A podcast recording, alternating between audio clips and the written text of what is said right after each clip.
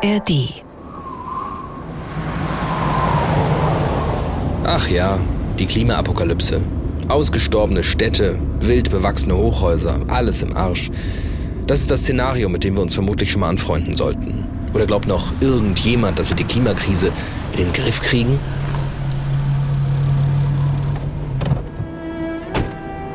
Irgendwie ist uns allen klar, wir müssen was ändern. So kann es nicht weitergehen. Wir müssen unseren CO2-Ausstoß senken, sonst geht unsere Welt vor die Hunde und so weiter und so fort. Seit Jahren das gleiche Lied. Aber irgendwie scheint es niemand hören zu wollen. UN-Generalsekretär Guterres ist pessimistisch.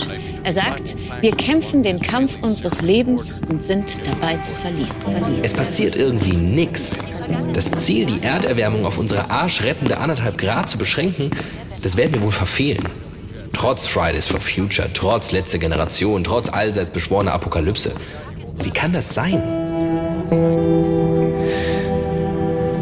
Vielleicht, weil wir einen wichtigen Faktor übersehen haben. Ein Faktor, der unsere Politik maßgeblich beeinflusst, ohne dass wir es uns wirklich eingestehen, ohne dass wir es wüssten. Ich bin auf ein wissenschaftliches Paper gestoßen, eines, das diesen Faktor ziemlich klar benennt. Und ich glaube, diese klaffende Lücke so zwischen Handeln und Wissen habe ich zu intervenieren versucht, indem wir der These nachgegangen sind, dass sich das Anhalten des Klimawandels und auch die fehlende Bereitschaft für einen radikalen Wandel mitunter über das Genießen bzw. die Rolle des Genießens in der heutigen Gesellschaft erklären lässt. Lustigerweise kenne ich den, der das Paper geschrieben hat. Mein alter Mitbewohner Lukas. Das war er gerade. Ihr werdet ihn und seine sehr ungewöhnliche Forschung gleich kennenlernen. Ungewöhnlich oder vielleicht trifft es auch eher außergewöhnlich besser, weil Lukas Geograf ist, aber Geografie unter psychoanalytischen Gesichtspunkten untersucht. Einigermaßen interessant, einigermaßen sperrig. Auf jeden Fall schlägt er vor, wenn wir den Klimawandel wirklich bekämpfen wollen, müssen wir begreifen, dass unsere Form des exzessiven Genusses nicht aus uns selbst herauskommt, sondern von außen in uns eingepflanzt wurde und dass es wichtig ist, zu einer anderen Form des Genusses zu kommen.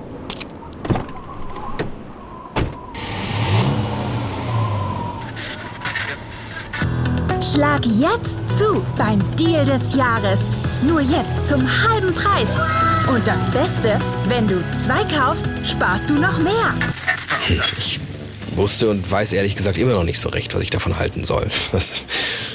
Und ich glaube, unsere GesprächspartnerInnen in dieser Folge auch nicht so richtig. Also ich glaube, es geht überhaupt nicht um die Frage des Genusses, sondern es geht um die Frage, wie man geordnet aus dem Kapitalismus aussteigen kann. Das ist vielleicht so eine Perspektive darauf, dass die Apokalypse durch den Genuss billig in Kauf genommen wird, aber ja nicht das eigentliche Ziel ist. Das Wichtige für mich ist damit auch immer, wie können wir denn eigentlich in die Handlungsorientierung kommen? Und deshalb verweigere ich mich so ein bisschen der Ismus-Diskussion. Ne? Weil der Kapitalismus ist ja auch nichts, was vom Himmel gefallen ist.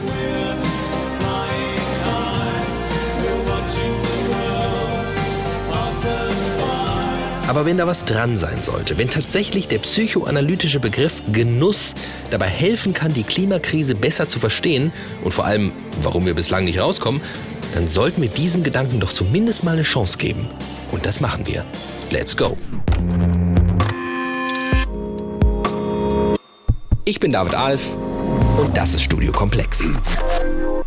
Und diese und ziemlich genau 49 andere Folgen von uns gibt es in der ARD Audiothek und überall, wo es Podcasts gibt. Unter anderem eine Folge übers Kinderkriegen, also eher Kinder haben, egal. Äh, Folge 46, Niemand entkommt der Kinderfalle. Und am Ende dieser Folge steige ich in eine Zeitmaschine und in einer Folge, in der es diese Woche um Apokalypse, Zukunftsängste, ähm, Wut auf vergangene Generationen geht, dachten wir, hm, holen wir die mal wieder raus. Denn klar, bevor wir hier über Horrorszenarien sprechen, die uns der Klimawandel offenbart, wieso die nicht mal anschauen fahren? Na, dann schauen wir doch mal, wie schlimm es denn äh, wirklich wäre, wenn wir so weitermachen wie bisher. Stellen wir mal das Jahr drei, nee, hier, äh, 2050 ein. Stellen wir auch noch die Regler für Verbrennung fossiler Brennstoffe und Konsum ein. Das bleibt nämlich alles so, wie es ist. Äh, ja, dann reinsetzen und go. Access denied. Wie, was soll das denn heißen? Lass mich nicht in die Zukunft reisen oder was? Was, was fehlt? Ach so, habe ich mich nicht angeschnallt oder was? Okay, also nochmal. Access denied. Benötigte Reiseutensilien, Schlauchboot, Süßwasserreserven, Nahrungsvorräte, Sonnencreme, Schutzfaktor 400. Faktor 400? Wo soll ich die denn herkriegen? Okay, vergiss es. Ja, ist vielleicht ohnehin ein ungeschickter Einstieg in so eine Folge, den ganzen Horror jetzt erstmal so richtig ausbreiten. Nee, so dystopisch und apokalyptisch dieses Thema hier, so wenig destruktiv wie möglich wollen wir hier sein. Und ich finde, eigentlich macht die Forschung von meinem Ex-Mitbewohner Lukas den Eindruck, dass genau das der Plan sein muss. Zu schauen, wie wir möglichst konstruktiv aus dieser festgefahrenen Situation, aus der wir nicht rauszukommen scheinen, rauskommen. Lukas, wie lange haben wir eigentlich zusammen gewohnt? Ein Jahr, anderthalb? Sowas in dem Dreh? Ich glaube, vielleicht fast zwei. Bist du vorher ausgezogen oder ich? Du bist früher ausgezogen. Daran kann ich mich noch gut erinnern.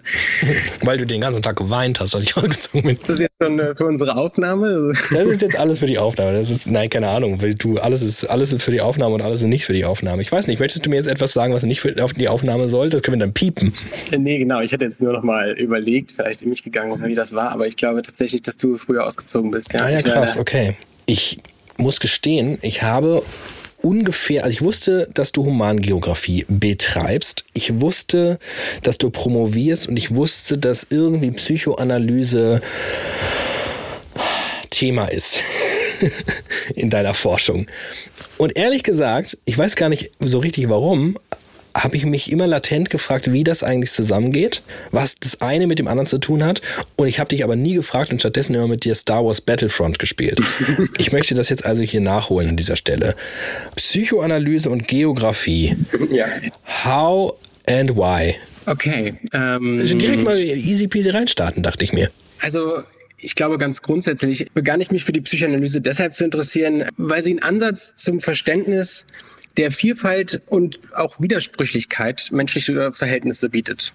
Ähm, ich war schon immer daran interessiert zu verstehen, wieso die Dinge nicht so gut laufen, wie sie laufen könnten, warum trotz des Wissens darüber, wie schlecht es um die meisten steht, keine wirkliche Veränderung eintritt und ich glaube, dafür ist die Psychoanalyse als Ansatz aus meiner Sicht unverzichtbar. Das zum Beispiel finde ich super spannend, weil ich mit meiner super, super, super Laienperspektive auf Psychoanalyse blickte als gar nicht so komplex, der sich irgendwie mit Gesellschaft auseinandersetzt, sondern ich dachte, da gehen Leute in eine Therapie und werden gefragt, was ihr Papa in den Sommerferien 94 zu ihnen gesagt hat. Die Sichtweise ist ja auch relativ verbreitet. Es gibt jedoch auch gerade in der Universität weitestgehend Konsens darüber, dass die Psychoanalyse immer auch mehr als ein klinischer Ansatz zum Verständnis individueller Leiterfahrungen war. Also Freud selbst hat sich in einem programmatischen Essay, äh, den Titel Das Unbehagen in der Kultur trägt, bereits damit auseinandergesetzt, wie die Psychoanalyse es erlaubt, Einblick in das Wirken quasi von Gesellschaft im Inneren jedes Einzelnen zu erhalten. Ne? Okay, soweit so gut mal der Abriss über äh, wie Psychoanalyse jetzt da reinspielt. Von Hause aus ist Lukas aber Humangeograf, untersucht also keine Steine irgendwo, sondern von Menschen gestapelte Steine, also Gebäude, Plätze, Räume und das immer im Spannungsfeld zu uns Menschen. Wie wirken wir auf unsere Umwelt? Wie wirkt sie auf uns? Und schon ist das Thema Klimawandel seinem Forschungsfeld auch nicht mehr ganz so fern, wie es mir am Anfang schien. Lukas hat das Paper übrigens nicht allein geschrieben, sondern zusammen mit Eric Swingadow, äh, quasi einer Geografenkoryphäe der Uni Manchester. Und erschienen ist das Ganze vor ein paar Wochen in einer Fachzeitschrift namens Political Geography. Lukas meinte ja eben. Ich war schon immer daran interessiert zu verstehen, wieso die Dinge nicht so gut laufen, wie sie laufen könnten. Und genau da setzt auch dieses Paper an, denn Lukas und Eric beobachten, dass der aktuelle Umgang mit der Klimakrise in einer Sackgasse steckt. Der Klimawandel gehört ja zu jenen krisenhaften Phänomenen, die die Gesellschaft schon sehr lange begleiten und denen über lange Zeit hauptsächlich mit Verdrängung und Verleugnung begegnet wurde. Wir wissen schon ewig von katastrophalen Auswirkungen, die von der langfristigen Transformation des Klimas ausgehen. Und doch wurde bislang und auch bis heute zu wenig dagegen getan. Es scheint auch nicht unbedingt an Gegenentwürfen und Alternativen zu mangeln, die uns eine Aussicht auf eine nachhaltigere Lebensweise ermöglichen. Und genau das hat die beiden interessiert. Indem wir der These nachgegangen sind, dass sich das Anhalten des Klimawandels und auch die fehlende Bereitschaft für einen radikalen Wandel mitunter über das Genießen bzw. die Rolle des Genießens in der heutigen Gesellschaft erklären lässt. Und diesem Genießen wollen wir uns mal zuwenden und verstehen, was meint Lukas eigentlich damit? Denn was schnell klar wird, es geht nicht um den Genuss, wie man eine Flasche Wein genießt. Also nicht darum, dass jemand den Klimawandel genießt, weil es dann einfach irgendwie warm wird. Genießen im psychoanalytischen Kontext ist irgendwie äh, intensiver. Also wenn in der Psychoanalyse und speziell in der Psychoanalyse im Anschluss an den französischen Psychoanalytiker Jacques Lacan von Genießen die Rede ist, dann äh, geht es maßgeblich um die exzessiven Tendenzen in Subjekt und Gesellschaft. Und dieses Genießen, also worum es hier geht, lässt sich nicht so wirklich entlang einer Kosten-Nutzen-Rechnung rationalisieren. Und das findet sich auch in Handlungen wieder, die auf den ersten Blick kontraproduktiv oder sogar falsch sein können. Und das Genießen erlaubt so gesehen auch zu verstehen, wie so Menschen bestimmte Situationen und Zustände aus- und aufrechterhalten, obwohl diese vordergründig negativen Charakters zu sein scheinen. Also es lässt sich äh, so die Psychoanalyse dadurch erklären, dass ein Fünkchen Genießen auch in Leiterfahrungen oder es sogar ein Genießen im Leid geben kann. Warum sonst sollte man festhalten an etwas, das nicht gut tut? Und da zeigt sich, Genuss, wie er hier verstanden wird, hat eher etwas von Sucht, etwas, das wir kaum bändigen können und immer mehr davon brauchen. Und das dürfte ja eine perfekte Brücke schlagen, um über den Kapitalismus zu sprechen. Festhalten an etwas, das global betrachtet äh, eher nicht so gut ist. Also wir berufen uns da ganz stark auf den US-amerikanischen Politikwissenschaftler äh, Todd McGovern. Äh, der hat vor ein paar Jahren mal die These von Lacan nachvollzogen, dass wir in einer Gesellschaft des Genießens leben würden. In einer solchen Genussgesellschaft äh, geht es nicht so sehr darum, einfach zu leben und zu überleben, sondern das Beste aus seinem Leben zu machen, an seine eigenen Grenzen zu gehen und darüber hinaus. Ergo also das Leben in vollen Zügen äh, möglichst exzessiv zu genießen. Und der Kapitalismus bildet gewissermaßen das Rückgrat dieser Gesellschaft. Der Kapitalismus mobilisiert das Genießen effizienter als vermutlich jede andere Gesellschaft, indem er uns beispielsweise über Geld- und Warenformen das Versprechen gibt, uns einen Zugang zum Genießen zu erkaufen. Im Konsum von Dingen geht es in dieser Hinsicht auch immer mehr als nur den Besitz von Dingen. Es geht auch darum, sich durch das Konsumieren ein Stück besser zu fühlen. Und in diesem Extra, diesem Bonus steckt kann man sagen, das Genießen. Und auch so ein bisschen diese in beiden Aspekten oder in beiden Konzepten so diese Unendlichkeit des Prozesses. Also, dass es eine unendliche Begierde gibt, die niemals gestillt werden kann. Ja, ja, und ich glaube, also diese Unendlichkeit ist ja auch genau sozusagen die Logik, auf die das Wachstum sozusagen im Kapitalismus zielt. Ne? Also der Kapitalismus ist ja ein quasi endloses System unendlichen Wachstums sozusagen. Zumindest in der Ideologie des Kapitalismus gibt es keine Grenzen. Und insofern hängen Genießen und Kapitalismus in, in dieser Hinsicht sehr eng miteinander zusammen. Und deswegen fokussieren sich die beiden auch bei ihrer Analyse auf ein Land, in dem ähm, Genießen und Kapitalismus einigermaßen äh, vorherrschend ist. Ein beachtlicher Anteil unserer Analyse findet sozusagen gerade in Bezug auf die USA statt, weil die USA auch eine Art von ähm, Paradebeispiel für die Genussgesellschaft äh, sind. Und wir analysieren dann ausgehend eigentlich von einem politischen Slogan, den die US-amerikanische Politikerin Sarah Palin 2008 mal öffentlich äh, äh, ausgesprochen hat, den Drill Baby Drill. Äh, Moment, vielleicht können wir da ja mal kurz äh, hinjetten mit unserer Zeitmaschine. Keine Sorge, es geht natürlich äh, CO2-neutral. Na dann ab in die USA, ne? 2008, äh, anschnallen, go!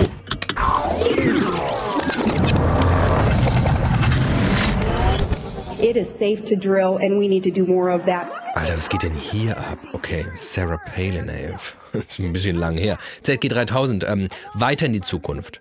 Muss das wirklich sein? was ist denn mit dir los hier? Ja, das muss sein. Initiiere Reise nach 2016 auf eigene Gefahr. We're going to save the coal industry. We're going to save that coal industry. Believe me. Ach, das ist ja noch schlimmer. Aber es, na gut, ist auch Donald Trump, ne? Also vielleicht hatte ich jetzt diesen Frisurunfall von dem Präsidenten ein bisschen verdrängt. ZG3000, ähm, bitte weiter in der Zeit. Das äh, muss doch irgendwo besser werden. Willkommen im Jahr 2023. Tonight, the Biden administration under fire after approving a controversial oil drilling project in Alaska. Verstehe, es wird auch bei Biden nicht besser. Ja gut, äh, dann weiß ich auch nicht. Müssen die Eisbären von morgen halt irgendwie Alaska-Seelachs äh, hier mit so spicy schwarzöligen Marinade essen. Aber mal im Ernst, worum geht's Lukas dabei, das anzusprechen? Worum es uns geht, ist aufzuzeigen, dass diese rechten Ausbrüche nur eine stringente Fortführung des Genießens einer auf fossilen Brennstoffen basierten äh, Gesellschaft sind. Also es handelt sich hierbei so gesehen um eine Art obszöne Rückseite des Status quo und nicht so sehr einfach nur um Ausnahmeerscheinungen und ein paar Verrückte. Und ja, vielleicht ist das ja schon mal ein erster Ausgangspunkt, sich in der Bewältigung der ganzen Nummer klar zu werden. Wir haben es hier nicht mit irgendwelchen alienhaften Freaks zu tun, Outlaws, sondern eigentlich ziehen die halt recht konsequent durch, was wir als westliche Industriegesellschaften alle durchziehen. Nur halt oft ein bisschen mittelbarer, also nicht so direkt. Ich weiß nicht, so, ich fahre jetzt halt Auto, ist auch nicht so cool. Ich fliege in Urlaub, gar nicht cool. Womit wir beim nächsten Punkt sind. Und Achtung, Lukas sagt es selbst. An der Stelle wird es sozusagen äh, auch ein bisschen komplizierter. Denn nach Lukas und Eric geht es nicht nur ums Genießen derer, die die äh, Umwelt zerstören wollen. Es geht auch um den Genuss jener, die eigentlich sagen, hm, wir müssen ganz dringend was tun. Es aber vielleicht selbst nicht können, weil ihr eigener Genuss ihnen im Weg steht. Unsere These ist, dass sich das Genießen auf so ziemlich allen aktuellen sozusagen dominierenden politischen Positionen im Klimawandel, gerade im äh, globalen Norden erstreckt. Und zwar finden wir im linksliberalen Spektrum kaum so offenkundige Plädoyers für die fortwährende Extraktion von fossilen Brennstoffen. Nichtsdestotrotz beobachten wir auch hier ein gewisses Festhalten am Genießen trotz Klimawandel.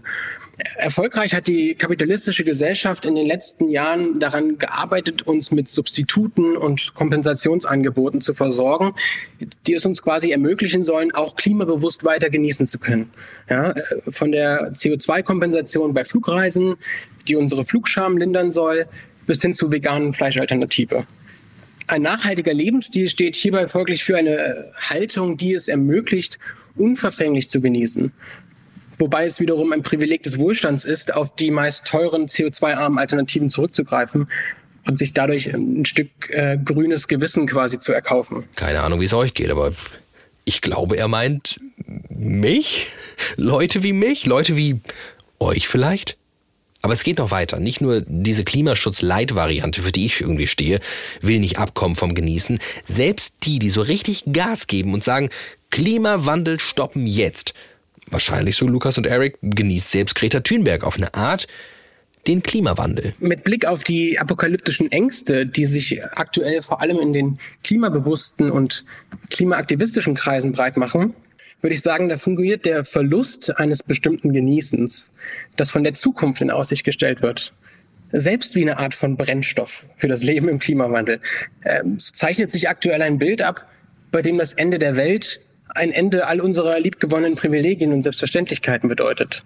Das lässt den Klimawandel für viele zunehmend unerträglicher werden, mich eingeschlossen. Der Klimawandel ist insofern apokalyptisch, gerade für die Mittel- und Oberschichten des globalen Nordens, weil er uns zunehmend mehr bewusst macht, dass die Welt von morgen irgendwie nicht mehr so zu genießen ist wie die von gestern. Und das schürt natürlich auch die Wut auf all jene, die bis heute weiter so genießen wie zuvor. Eine Wut, die sich sowohl an den älteren als auch an den reicheren Teilen der Gesellschaft entlädt. Hier, die hat doch so was ähnliches gesagt, die Greta. Äh, lass mal gucken hier. Ähm, hier, warte mal. Okay, los geht's.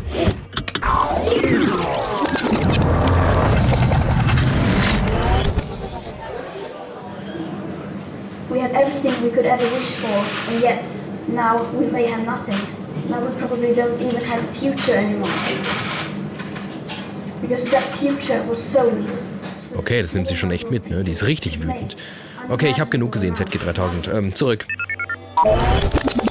In der Wut auf diejenigen, die durch ihren Genuss unseren Genuss in der Zukunft gestohlen haben, zeigt sich wiederum das Streben nach Genuss. Und das heißt, der Kapitalismus hat selbst in Greta Thunberg eine Sehnsucht nach exzessivem Genuss hervorgerufen. Sehnsucht nach einer Zeit, in der noch unbeschwert genossen werden konnte. In der alles möglich war. Bloß diese Zeit hat es vermutlich noch nie gegeben, wird es nie geben und ist daher eine vom Kapitalismus gemachte Illusion. Und keine Ahnung, also so abwegig klingt es jetzt nicht. Und damit sind wir bei der Erkenntnis, die Lukas und Eric daraus ziehen, nämlich, dass wir diesen Genuss, ich erinnere nochmal, es geht um diesen exzessiven Genuss, überwinden müssen, um dem Klimawandel zu begegnen. Endlich rauskommen aus der Sackgasse. Unsere These ist, dass die quasi große Herausforderung, äh, vor dem wir in, diesem Argument stehen, die ist, dem Genießen in der aktuell dominierenden Form ein Ende zu setzen und damit auch einige Privilegien und Selbstverständlichkeiten, die mit unserem auf fossilen Brennstoffen beruhenden Alltag einhergehen.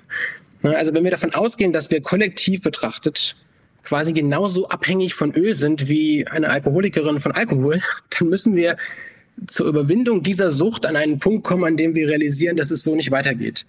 Das würde auch voraussetzen, dass man sich bewusst mit dem Schmerz auseinandersetzt, der aus dem Verlust der Bindung, unbewussten Bindung an die kapitalistische Genussgesellschaft resultiert. Und dass man die Umweltzerstörung anerkennt, die diese Gesellschaft angerichtet hat. Und ich glaube, in gewisser Weise bedeutet das, an einen Punkt zu kommen, an dem wir das, was wir haben, nicht mehr genießen können. Hm. Vielleicht geht das ja schon los. Ich meine, sowas wie Flugscham, das Gefühl, wirklich nicht mehr guten Gewissens ein Auto in der Innenstadt zu bewegen, wenn es nicht absolut sein muss.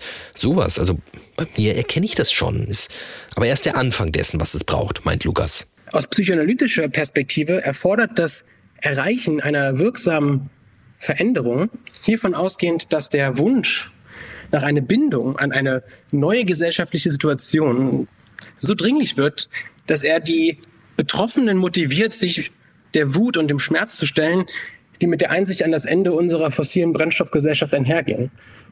Und eine Art Trauerprozess zu durchlaufen, der notwendig ist, um die Bindung an die gegenwärtigen Umstände zu durchbrechen. Wichtig ist also, dass wir gemeinsam anerkennen, dass wir uns lösen müssen. Lösen von dem, was uns Genuss verspricht, wie mit dem Rauchen aufhören. Aber dass wir alle zu dieser Erkenntnis und diesem Bestreben kommen, da sind wir doch noch lange nicht. Aber Wann passiert das? Wann sind wir bereit, davon abzukommen, die Apokalypse herbeizuführen, bevor die Apokalypse vor der Tür steht und sagt, Hallo, jetzt ist übrigens Schluss. Tschüss.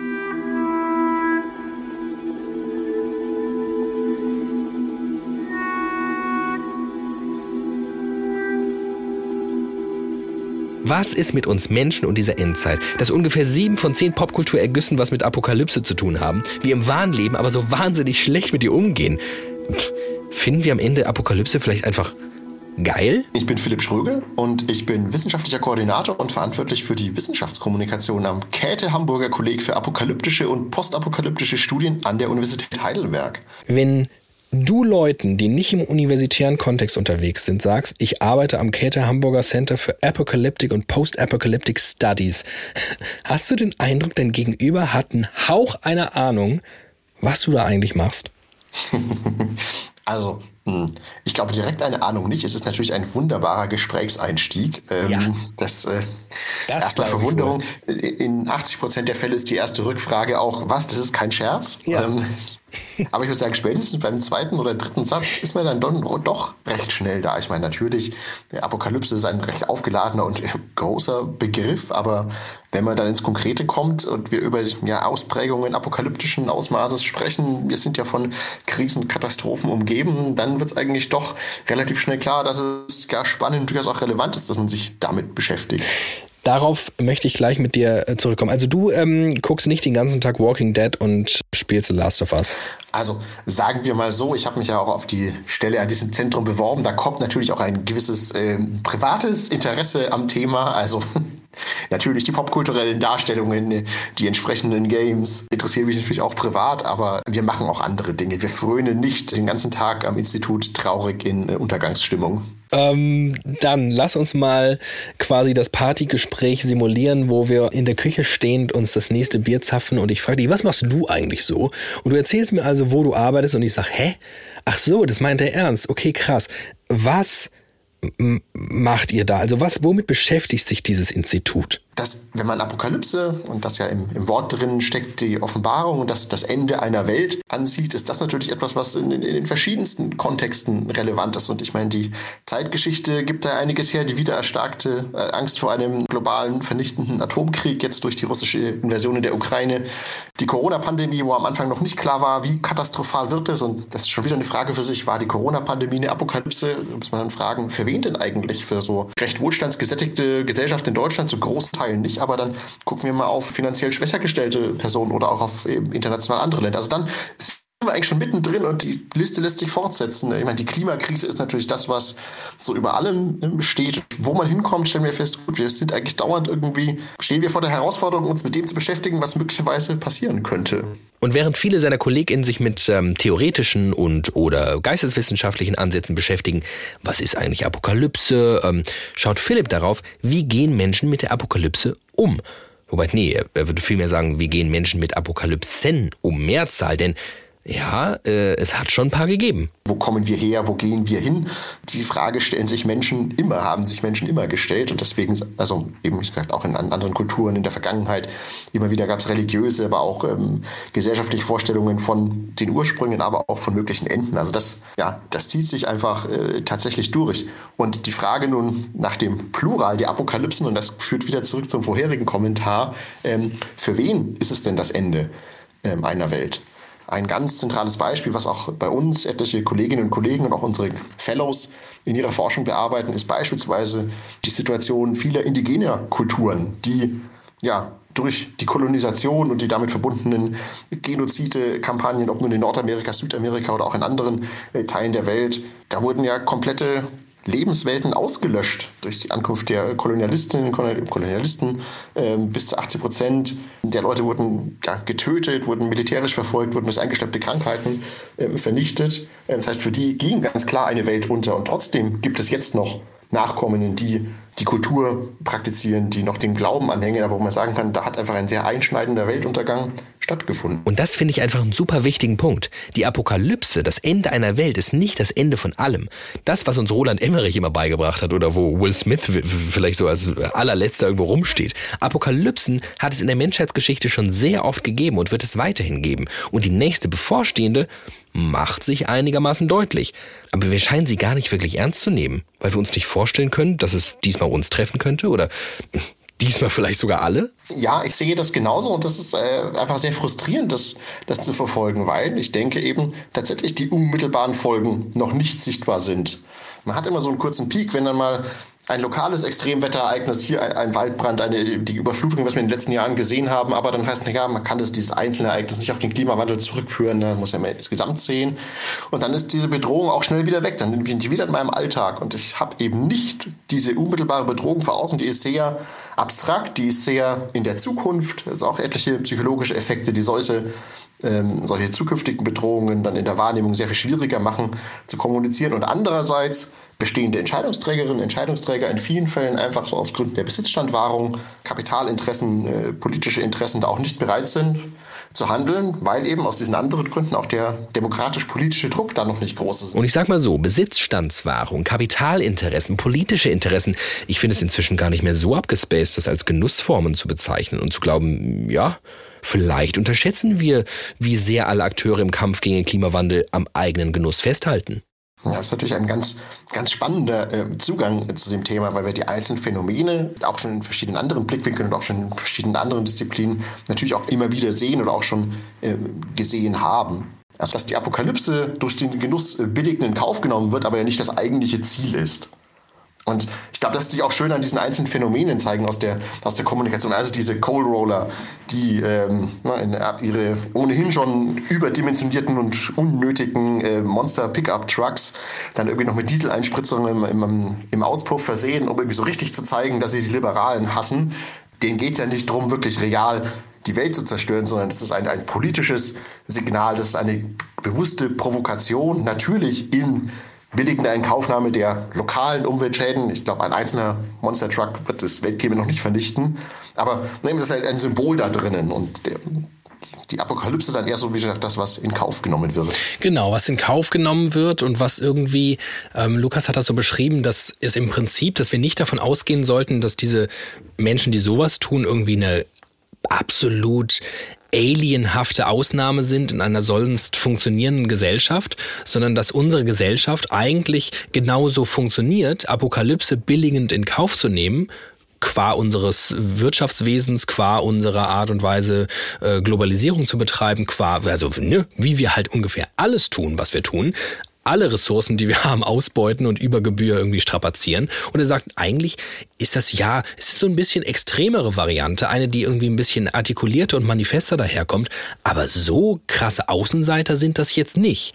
Wie bewertest du das? Ähm, absolut. Also wie schon gesagt, es geht ja um das Enjoyment des Lebenswandels, würde ich eigentlich sagen. Das, also das wäre eigentlich eher mein Take auf das Thema. Und das betrifft uns alle. Gönnen wir uns noch die Billigflugreise nach Mallorca um, oder nicht? Oder also es ist jede, und das sind wir ja vorhin, natürlich haben individuelle Lebensentscheidungen trotzdem Auswirkungen. Das heißt ja nicht, dass nicht trotzdem die Systemfrage gestellt werden sollte. Aber ich stelle mir jeden Tag diese Frage, so hätte ich denn heute zum Frühstück, ähm, wäre es nicht eigentlich besser gewesen, wenn ich es rein vegan gelassen hätte und statt des Rühreis mit den Antipasti, über die wir vorhin sprachen, nur äh, vielleicht Antipasti genommen hätte. Okay, ja, wir haben wirklich absurd intensiv über sein Frühstückmodell gesprochen. Also doch da habe ich schon in Kauf genommen. Gut, ich nehme Tierhaltung äh, in Kauf. Ich ähm, fahre vielleicht äh, mit einem Taxi zu einer Veranstaltung, hätte ich auch den ÖPNV nehmen können und, und, und. Also das steckt schon überall drin und das heißt, wir sehen dann nur so diese extremen Ausprägungen, auf die man dann vielleicht auch zeigen kann, naja, nun, ich bin ja nicht so einer, der sich so einen total nutzlosen Pickup-Truck da kauft, aber in, in vielen anderen Fällen ist es natürlich genau das Gleiche. Na gut, aber wenn Lukas und Philipp sich in dieser Betrachtung so einig sind, was glaubt denn Philipp? Ist die Konsequenz, wir müssen den Kapitalismus abschaffen, um endlich aus dem Quark zu kommen? Tja, das ist die große Frage. Ähm, natürlich, also Konsum als zentrales Muster des Kapitalismus, zumindest in dieser Prägung, und das ist ja, glaube ich, auch vielleicht die zentrale Unterscheidung, die hilfreich ist, so wie es heutzutage äh, vorherrschend ist, äh, wird sich so nicht lösen lassen. Andererseits, äh, Alternativideen gleiten dann relativ schnell in totalitäre Vorstellungen von irgendwelchen Ökodiktaturen ab. Also das ist es ja auch nicht. Willkommen im Jahr 2055. Oh, wo bin ich denn hier gelandet? Luft ist schon mal besser. Und das soll sie auch bleiben. Ihre Maschine ist beschlagnahmt. Verstoß gegen das absolute Flugverbot. Ab mit seinem Kopf! Hä, das ist eine Zeitmaschine. Eine CO2-neutrale. Das sagen Sie alle. Aussteigen. Was haben Sie denn da an? Ist das etwa Synthetik? Keine Ahnung. Das sagen Sie alle. Mein Detektor sagt 30% Polyester, 50% Nylon. Verstoß gegen das absolute Kunstfaserverbot. Sie sind verhaftet. Ja. Werft ihn ins Loch! Moment mal, das ist ja Freiheitsberaubung. Verbreiten klimafeindlicher, libertärer Propaganda. Es wird immer besser. Terrorist! Frechheit. Willkommen im Jahr 2023. Was sind die klugen Auswege daraus? Das sind einfach so, so spannende Fragen. Ich habe leider dazu noch keine so richtig gute Antwort gefunden. Es gibt natürlich sehr viel fundierte Kritik. ja. So viel fundierte Auswege habe ich leider noch nicht äh, gehört.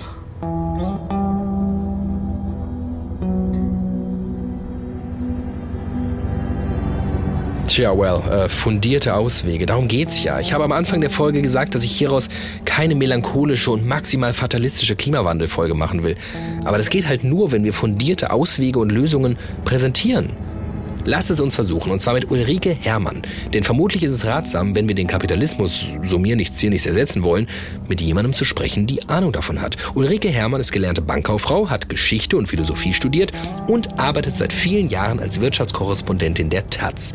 Und vor gar nicht allzu langer Zeit hat sie sich mal dran versucht, an einem fundierten Ausweg aus dieser Misere. Und Spoiler, er führt nicht geradewegs in den Sozialismus. Auch wenn Ulrike voll auf Lukas Seite ist, mit dem Kapitalismus ist der Klimawandel nicht zu stoppen. Der Kapitalismus ist ein System, äh, das nur stabil ist, wenn es Wachstum gibt. Ohne Wachstum gerät äh, der Kapitalismus sofort in schwere Krisen mit Millionen von Arbeitslosen. Das heißt, im Kapitalismus würde Klimaschutz nur funktionieren, wenn grünes Wachstum möglich ist, wenn es also gelingt, die gesamte fossile Energie, die wir im Augenblick benutzen, um die Maschinen und die Technik zu betreiben, durch Ökoenergie ersetzen könnten, also durch klimaneutralen Strom, vor allen Dingen aus Solarpanelen und aus Windrädern. Und das Problem ist eben, dass man jetzt schon absehen kann, äh, dass die Ökoenergie nicht reichen wird, um diesen riesigen Kapitalismus plus Wachstum zu befeuern. Das heißt, es geht nicht um grünes Wachstum, sondern um grünes Schrumpfen. Das Verrückte ist doch aber, dass Wachstum auch im Kapitalismus Grenzen haben muss. Das ist ja keine Erkenntnis, für die wir Ulrike Hermann brauchten. Dass unendliches Wachstum nicht funktionieren kann, hm, das wissen wir schon länger. Nur warum ist nicht schon viel früher was unternommen worden? Das Problem ist, äh, dass keiner weiß, wie man aus dem Kapitalismus aussteigen soll, ohne schwere Krisen zu produzieren.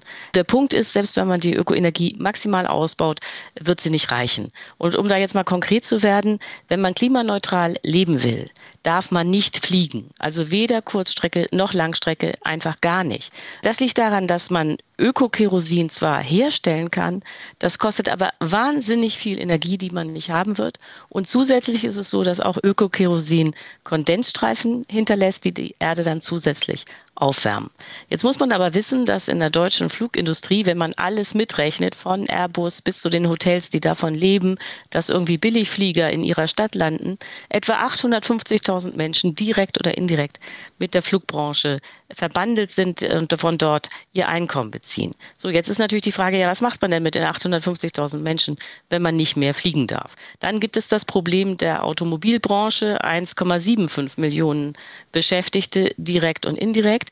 Technisch ist das E-Auto zwar möglich, es fährt ja rum, aber die Ökoenergie wird nicht reichen, dass jeder da mit seinem E-Auto rumfährt. Also auch da viele Beschäftigte bedroht. Oder aber die Chemieindustrie, wenn die grün produzieren soll, reicht die Ökoenergie auch nicht. Die Chemieindustrie müsste sich halbieren. Äh, wieder die Frage, was macht man denn mit den ganzen Beschäftigten? Es gibt keine Alternative äh, aus meiner Sicht zum grünen Schrumpfen. Wir können ja hier die Erde nicht aufheizen, bis wir nicht mehr auf ihr leben können. Aber diese Idee, Klimaschutz ist ganz einfach, das machen wir nebenher, die ist eben völlig falsch. Shit, bislang läuft so gut mit dem konstruktiven Ansatz. Ist schon einigermaßen frustrierend, was ihr uns hier um die Ohren knallt, aber da wollen wir doch da mal ansetzen. Wir stellen fest, der Genuss könnte es sein, der uns alle in diesem System feststecken lässt.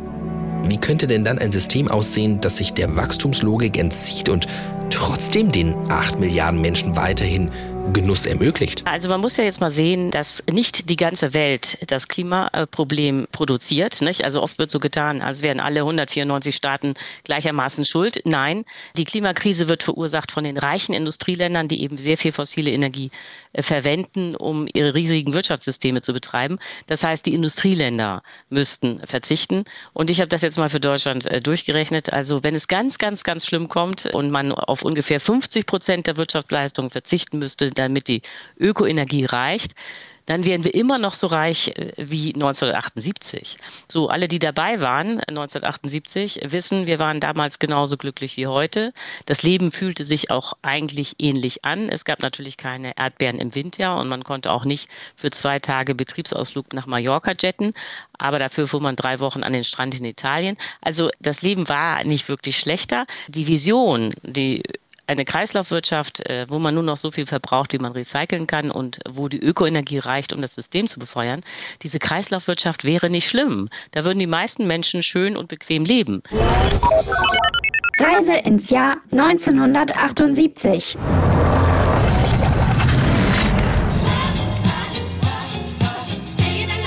Ach ja, guck mal, das sieht ja aus wie bei Oma und Opa. Das waren die Bee Gees. Es geht ums Überleben. Ja, ein echtes Thema. Mein Aschenbecher rüber. Ja. Sie wollen den Sommer spüren und richtig schön braun werden? Dann buchen Sie noch heute unser Pauschalangebot nach Rimini. Weißer Adria-Strand und Sonne satt. Im Hotel Garn. Inklusive Bustransfer aus Frankfurt, München oder Berlin. Für nur 1700 D-Mark. Bei Frühbuchung 5% Rabatt. Ralf, das wäre doch was für uns. Brigitte, wir brauchen neue Reifen für den Käfer. Kommt nicht in Frage. Wenn du Sommergefühl willst, dann hol dir doch ein Dolomiti-Eis. Wir haben nur welche im Gefrierfach. Was läuft denn da schon wieder? Chibo, frischer Kaffee und mehr. Sagt mal, von wo kommt ihr denn her? Eis, ich will Sonne. Kannst du mal den Mist ausmachen? Das Radioprogramm wird auch immer schlimmer. das ist relativ dicke Luft hier. Ähm, oh, diese grauenhaften Tapeten, ja, diese orangenen Kreise, man macht mich ganz irre. Also designtechnisch weiß ich auch nicht. Dann gucke ich mir lieber tote Eisbären an, ganz ehrlich. ZG3000, weg hier.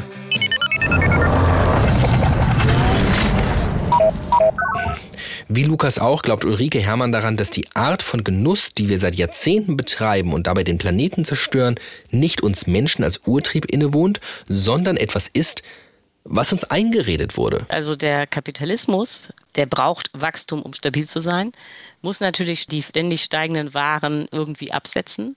Und dazu hat man die Werbung. Nicht? Und die Werbung äh, suggeriert den Leuten natürlich, dass sie immer mehr brauchen, um ihre Bedürfnisse zu befriedigen, um glücklich zu sein. Also da wird natürlich dieses Genussempfinden stimuliert. Aber es wäre eben ein Fehler zu sagen, dass die Leute diesen intrinsischen Wunsch haben, immer mehr zu haben, immer zu zu genießen, sondern das wird durch die Werbung suggeriert. Und es ist eben ein Missverständnis zu glauben, dass man im Kapitalismus konsumiert, um die eigenen Bedürfnisse zu befriedigen. Nein, wir müssen hier alle konsumieren in diesem System, damit es stabil bleibt, damit die Arbeitsplätze erhalten bleiben, damit äh, die Läden nicht schließen, die Fabriken nicht schließen müssen und so weiter. Also der Kern äh, des Problems ist der Wachstumszwang äh, des Kapitalismus und nicht unsere Bedürfnisstruktur. Und was würde Sie vorschlagen? Eine Art äh, Kriegswirtschaft, wie die Briten sie 1939 hatten.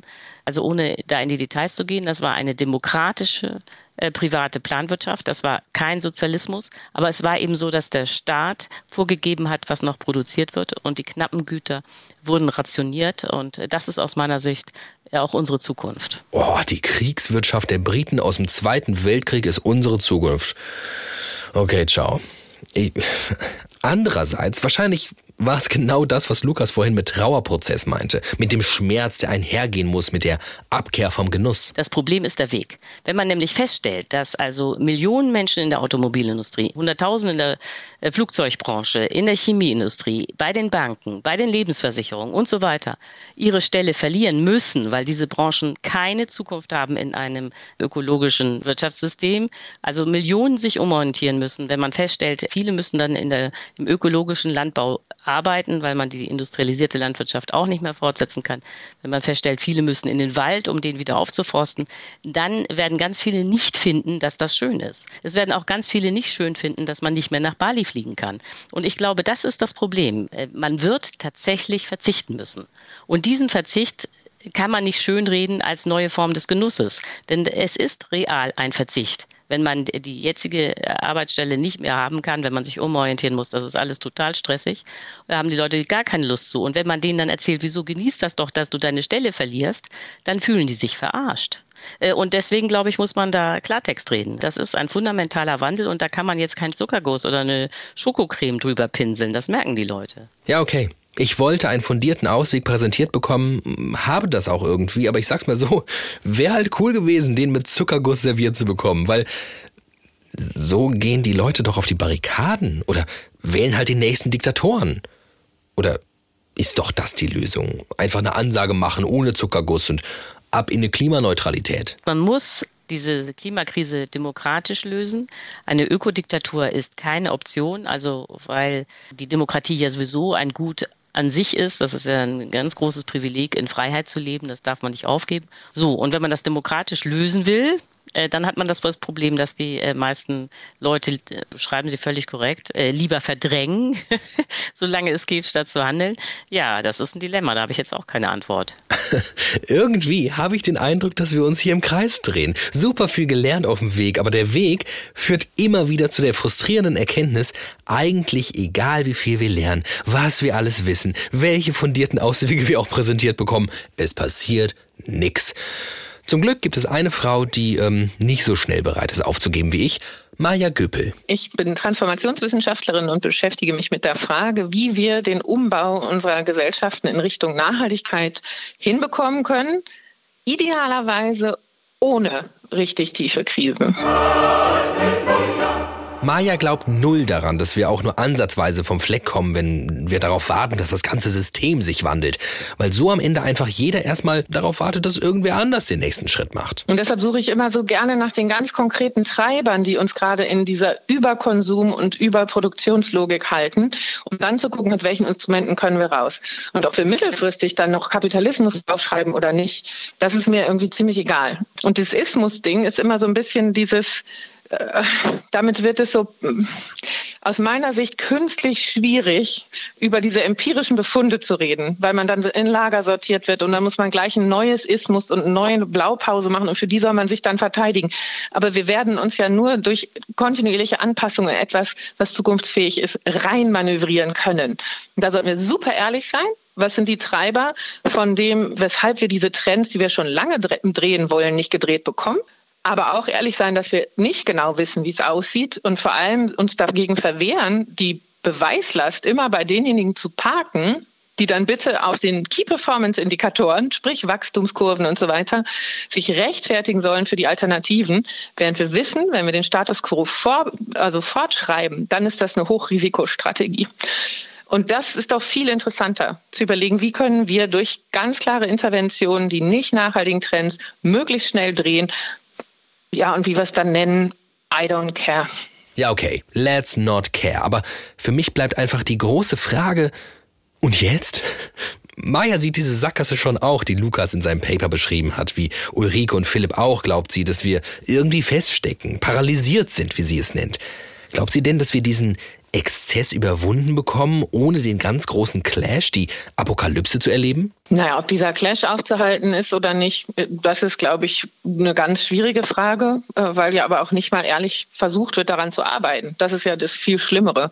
Wir haben riesige, äh, tolle, ausgebildete Personen, die unfassbar schlau sind und die in unterschiedlichsten Institutionen wie Universitäten nicht diese Frage stellen die Frage, wie können wir ganz klare Ressourcenbudgets einhalten, weil nur so kommen wir in Richtung planetare Grenzen akzeptieren. Und dabei zusehen, dass niemand hinten runterfällt, sprich alle Menschen eine gute Versorgung bekommen in unseren Ländern. Das ist ja zumindest unser Anspruch in unseren Verfassungen. Welche Innovationen auf der ökonomischen Seite, auf der politischen Seite etc. braucht es da, damit wir die ökonomische Stabilität nicht komplett verlieren? Das ist doch die Forschungsagenda, die jetzt richtig frontal auf den Tisch müsste. Und es passiert aber gar nicht. Aber irgendwie geht es doch wieder davon aus, dass alle, die es eh begriffen haben, jetzt einfach mal durchziehen sollten. Alle sich zusammensetzen und was sie erkannt haben, einfach durchsetzen sollten. Oder aber gibt es vielleicht doch etwas, was auch diese Menschen hemmt. Die Droge Genuss, die uns Lukas hier offenbart hat. Was glaubt er denn? Was passieren müsste, damit sich etwas ändert? Was es also braucht, ist eine neue Vorstellung von Gesellschaft, die kollektiv dazu anleitet, die teils unbewussten Bindungen an die gegenwärtige Genussgesellschaft zu kappen. Und genau darum geht es, wenn wir in unserem Text vom Genießen des Realen sprechen. Es geht also weniger darum, realistischer zu genießen, als darum, die Bereiche dessen zu verlassen, was mir gegenwärtig als Möglichkeiten des Genießens trotz Klimawandels angeboten wird. Worum es mir geht, ist, dass es vielleicht neue Utopien und Gesellschaftsentwürfe bedarf, die kollektiv dafür mobilisieren, über das hinauszugehen, was uns aktuell an Entwürfen in Zeiten des Klimawandels zur Verfügung steht und dass ich nicht glaube, dass wir dabei vor dem Unmöglichen Halt machen sollten. Wie schön klingt das denn? Aber ich bin ganz ehrlich, wenn ich Utopie und das Unmögliche höre, denke ich sofort, ja, not gonna happen. Ulrike ist überhaupt nicht so pessimistisch. Im Gegenteil. Die Utopie wird Realität, weil sie alternativlos ist, meint sie. Ja, also was ja an dem britischen Modell von 1939 so attraktiv ist, wenn man jetzt sich überlegt, dass man sich davon nochmal inspirieren lässt, ist ja, dass es eine Demokratie war. Churchill war kein Diktator, sondern die Gesellschaft hat sich kollektiv dafür entschieden, eben diese private demokratische Planwirtschaft zu haben, um ähm, den Krieg gegen Hitler äh, zu gewinnen.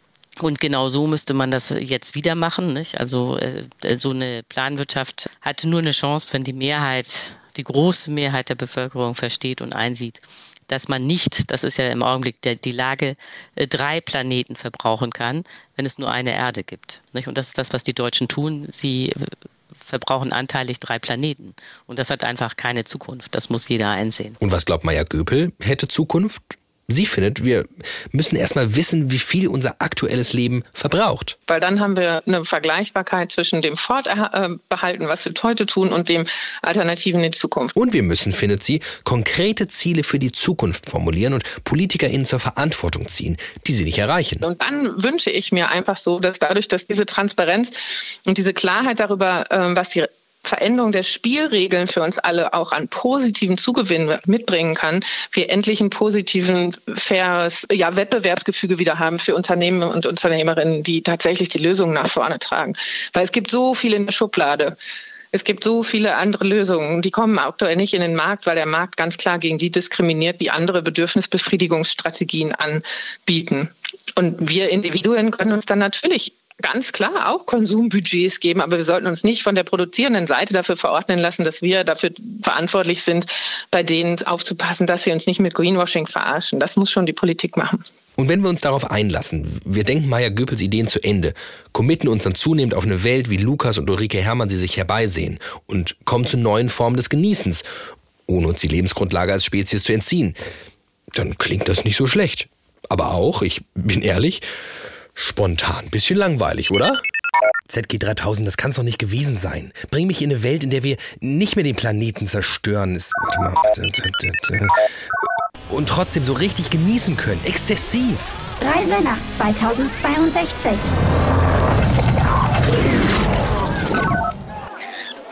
50 auf den roten Teufel! 100 auf den schwarzen Killer! Hey. Oh Gott, was ist das denn? Ein Hahnenkampf? Los, mach das Suppenhuhn fertig! Pick ihn ins Gefieder! Wie tierfeindlich und brutal ist das denn? Wo kommst du denn her? Die Viecher sind vegan erzeugte Roboter, alles KI gesteuert. Ja, gib ihm den Rest! Koks! Geiles Koks! Aus klimaneutralem Anbau! Hämmert rein, wie nix Gutes! Hey, wir spielen da drüben russisches Roulette. Uns fehlt noch einer. Keine Angst, die Munition ist fair gehandelt. Haha, komm! Nee, nee, ich gehe lieber. Okay, ich verstehe schon. Exzess ist irgendwie wahrscheinlich immer problematisch. Eine Frage muss ich noch stellen. Die Antwort bin ich euch quasi und uns allen schuldig. Wie geht's denn jetzt weiter? Erleben wir das noch, was wir uns da wünschen?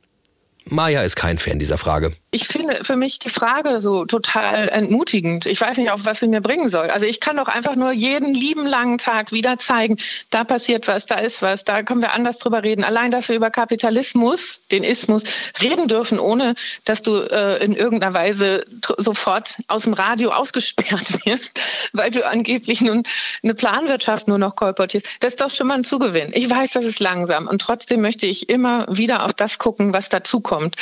Einfach nur, weil es mir damit den Lebensalltag sehr viel besser macht und wir uns nur durch diese Energie der Selbstwirksamkeit gegenseitig befeuern können. Dessen bin ich mir total sicher. Und obwohl sie meine Frage doof fand, hat sie mir eine Antwort gegeben, die mich vielleicht von allen bisherigen in dieser Folge am meisten zufrieden stimmt. Aber nachdem wir uns in dieser Folge ja mehr oder minder die komplette Denkleistung und auch These ausgeliehen haben von meinem lieben Ex-Mitbewohner Lukas, soll er auch das letzte Wort dieser Folge haben. Wie optimistisch bist du, dass wir zwei noch eine Welt, eine Gesellschaft erleben, in der wir in die Depression geraten und in die äh, Feststellung, wir brauchen das reale Genießen, wir müssen den Kapitalismus überwinden. Und zwar kollektiv. Ich habe die Hoffnung noch nicht aufgegeben. Ich glaube schon, dass das etwas ist, was motiviert und was weiterhin Anstoß gibt. Ja? Also vielleicht weniger Hoffnung als den Mut dazu, darüber nachzudenken, dass dann noch was kommt nach dem Ende, ist etwas, was ich hier nicht bereit bin, ohne weiteres aufzugeben.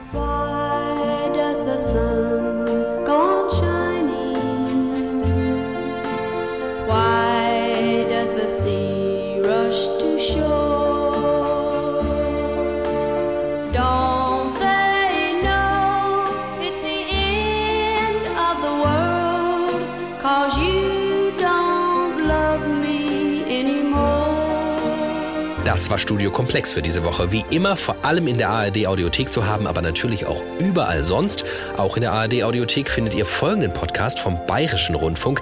Die Sache ist die heißt der und in ihrer neuen Folge, die am Freitag rauskommen wird, geht es um Festplatten und Datenspeicher. Okay, könnte das langweiligste der Welt sein, ist es aber überhaupt nicht. Es geht nämlich darum, wie Daten ausmisten nicht nur unserer Psyche helfen kann, sondern vor allem dem Planeten und darum, wie klimaschädigend unser Anhäufen von Daten ist. Hört rein, den Feed und wenn sie raus ist, die neue Folge, verlinken wir euch natürlich auch in den Show Notes. Diese Woche in der Redaktion waren Rick Oppermann, Mia von Hirsch, Uli Sonnenschein und Rainer Dachselt. Für den Sound verantwortlich waren Rainer Heils und Desiree Flegel. Das Episodenbild kommt von Markus Künzel und ich bin David Alf. Genießt die Woche, genießt das Leben. Tschüss.